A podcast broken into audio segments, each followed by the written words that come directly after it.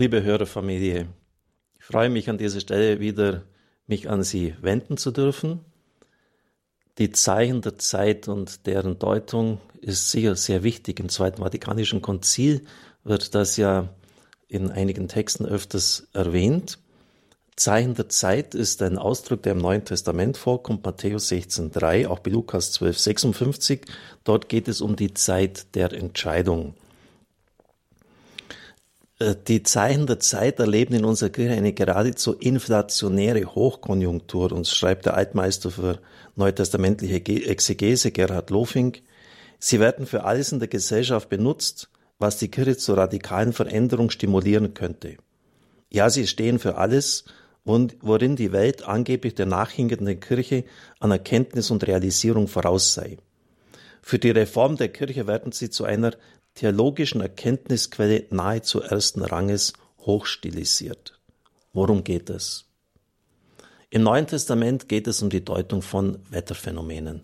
Sobald ihr Wolken aufsteigen seht im Westen, wisst ihr, dass heißes Wetter kommt. Also ihr, ihr könnt das Wetter deuten, aber die Zeichen der Zeit, die Verkündigung Jesu, die Machttaten, die er bewirkt, die könnt ihr nicht deuten. Ihr könntet es, aber ihr wollt es nicht. Und Jesus sagt dann, stellt euch nicht dümmer, als ihr seid. Denn ihr könnt sie sehr wohl deuten, aber ihr wollt es nicht. Weil das nämlich Konsequenzen hätte für eure Theologie und für die äh, Art und Weise, äh, wie ihr lehrt und mit den Menschen umgeht. Beruft man sich zu Recht auf die Zeichen der Zeit? Jede Reform der Kirche, jede Veränderung muss im Evangelium und dessen Anspruch gemessen werden. Sonst verdienen sie diesen Namen Reform nicht. Existiert dieser Rückbezug auf das Evangelium bei den vielen Reformvorhaben, die derzeit bei uns ins Gespräch gebracht werden? Ich denke nur an die Sexualmoral. Ist da der Bezug zum Neuen Testament noch gegeben? Unzucht bedeutet Geschlechtsverkehr jedweder Art außerhalb der Ehe. Das sagen die griechischen Originaltexte. Wird da nicht heute genau das Gegenteil verhandelt? Papst Franziskus hat mehrfach nun schon aufgefordert, den Bezug zum Evangelium herzustellen. Und wenn dieser nur fehlerhaft oder gar nicht vorhanden ist, dann ist er natürlich nicht gut. Ferner fällt auf, dass die Auswahl dessen, was man mit Zeichen der Zeit meint, selektiv und einseitig ist. Wie oft, es sind ja schon mittlerweile ein Dutzend Anmahnungen, hat der Papst gesagt, was ihr braucht in Deutschland ist Evangelisation, besonders auch im Schreiben vom 29. Juni 2019 an das pilgernde Gottesvolk in Deutschland. Das hat absolute erste Priorität. Alles muss auf den Prüfstand gesetzt werden, ob es diesem Kriterium genügt. Immer und immer wieder, auch bei dem äh, Ad limina Aufenthalt der deutschen Bischöfe hat er das eingefordert und immer und immer wieder wird es ignoriert. Ich denke auch zum Beispiel an den Lebensschutz. Müsste da nicht viel, viel mehr geschehen in unserer Kirche? Oder die Hinwendung zu den Armen, die Option für die Armen. Das kommt in den Synodentexten nicht mit einem einzigen Wort vor. Ein weiterer Punkt auf meinem beruflichen Feld, das ist die Nutzung der sozialen Medien, der Kommunikationsmittel.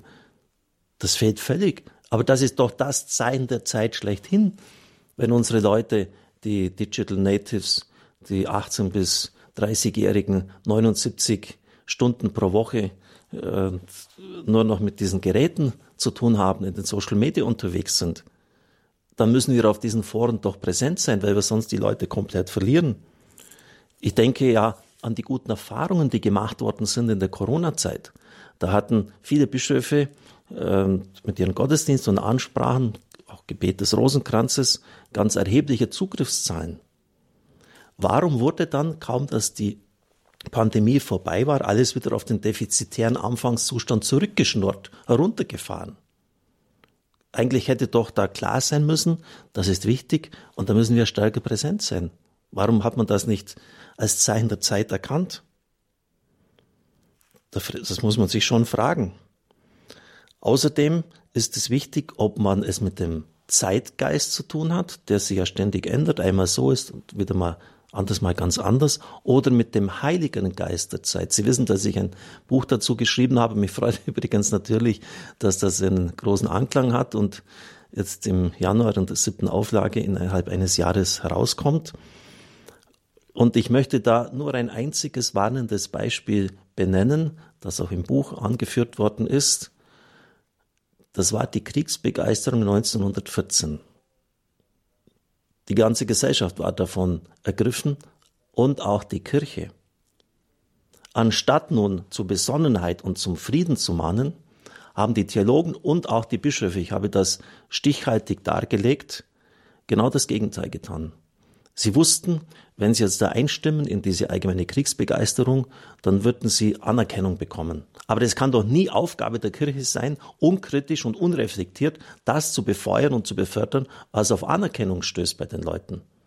Das wurde dann ziemlich rasch anders, als man gesehen hat, dass man es mit einem modernen Krieg zu tun hat. Das hätte man auch vorher schon wissen können, angesichts der Waffen, die dort eingesetzt worden sind, als Millionen tot waren dann hat keiner mehr gewagt, das irgendwie zu rechtfertigen oder positiv zu sehen. Im Gegenteil, da hat es dann vereinzelt kritische Stimmen gegeben. Es gab so gut wie keinen einzigen Punkt des Evangeliums, der nicht auf den Krieg hin in Anführungszeichen aktualisiert worden ist. Also wo man das gerechtfertigt hat. Ich nehme nur ein einziges Beispiel an dieser Stelle.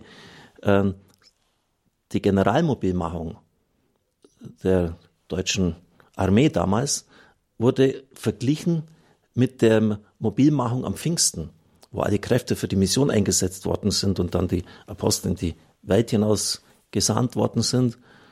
Da wurden auch alle Kräfte angespannt und das war der Vergleichspunkt. Das ist doch ein absoluter Irrsinn. Bei den Evangelischen war es noch viel schlimmer. Pressel hat ein Buch herausgebracht, die Kriegspredigt 1914 bis 1918 der Evangelischen Kirche Deutschlands. Bischof Otto Tibelius hat in einem Brief vom 29. August 1962 Pressel das Recht abgesprochen, die Kriegspredigt jener Zeit zu kritisieren. Warum? Dieses Muster kennen wir doch. Zuerst wird großes Unheil angerichtet, die Leute in die Irre geführt. Und dann, wenn es dazu geht, darum geht, äh, das zu bereuen oder dazu stehen und zu sagen, ja, das war wirklich richtig falsch, was wir gemacht haben, wird versucht, es zu vertuschen. Dieses Muster kennen wir doch. Konformismus und billige Anpassung an das, was gerade in ist, hat mit wirklicher Unterscheidung der Geister nichts, aber auch gar nichts zu tun. Und wenn Sie wirklich im Heiligen Geist unterwegs sind, dann ist kein Druck, keine Uneinigkeit, keine Spaltung, keine Verwirrung am Werk, sondern auch wenn Sie vielleicht angefochten werden, spüren sie die Früchte des Heiligen Geistes, ein echtes Miteinander, eine Freude, eine Dankbarkeit. Vor vielen Jahren habe ich an meinem Gebet gespürt, dass der Herr mir gleichsam im Inneren gesagt hat, bitte mich um die Unterscheidung der Geister. Das ist eine Gabe, die der Heilige Geist gibt. 1 Korinther 12, 10 wird das so genannt. Und ich muss sagen, äh, dass ich ab dem Zeitpunkt viel trennschärfer, genauer hinsehen konnte. Und natürlich ist das ein Prozess, der ein ganzes Leben lang anhält. Ich möchte heute nicht behaupten, dass ich alles ganz genau im Licht des Herrn sehe. Es ist, hat auch mit Erfahrung zu tun. Aber diese Gaben wachsen und entfalten sich. Und es ist sehr wichtig, dass wir darum beten. Zum Schluss noch etwas Aktuelles. Es ist die Forum M-Studie der evangelischen Kirche herausgekommen, äh, die ergeben hat, dass 1259 Beschuldigte in der evangelischen Kirche seit dem Krieg bis heute ähm, vorhanden sind, also die sich in dieser Hinsicht verfehlt haben. Ähm, das ist aber fehlerhaft, weil von den 20 Landeskirchen nur eine wirklich die ganzen Aktenarchive geöffnet hat, nicht nur die disziplinarischen Verfehlungen, sondern ganz grundsätzlich, so dass man davon ausgeht, dass 3677 die Zahl derer ist, die sie verfehlt haben. Zum Vergleich die katholische Kirche 1670 um keine Missverständnisse aufkommen zu lassen. Das sind 3677 zu viel. Aber es geht ja mir darum, dass ja die katholische Kirche deshalb angetreten ist zum synodalen Prozess, weil man gesagt hat, das ist systemintern. Das hängt damit zusammen, dass die Sexualmoral der Kirche, der katholischen Kirche, sehr repressiv ist und der Zölibat das tendenziell eher befördert. Sexualität, die nicht gelebt werden kann, drängt halt dann irgendwo anders äh, auf anderem Gebiet dazu, dass sie ausgelebt wird und vor allem auch das starke hierarchische Gefälle, was in der evangelischen Kirche so nicht vorhanden ist. Und jetzt stellt sich heraus, dass die Zahlen bei den evangelischen geistlichen Pastoren doppelt so hoch sind. Das heißt, die Annahmen des synodalen Weges, dass das ganz grundsätzlich mit äh, dem System katholische Kirche zusammenhängt, erweisen sie als nicht stichhaltig. Und das sollte dann schon auch in Erwägung gezogen werden und entsprechende Konsequenzen nach sich ziehen. Denn in der evangelischen Kirche gibt es ja dieses hierarchische Gefäll so nicht wie bei uns. Es sind synodale Elemente von vornherein in der Grundstruktur dieser Kirche verankert und zwei Drittel der Täter in der evangelischen Kirche sind verheiratete Familienväter. Also Sexualität, die dort auch gelebt werden kann. Ich glaube, das sind schon Dinge, die Nachdenklichkeit erzeugen sollten.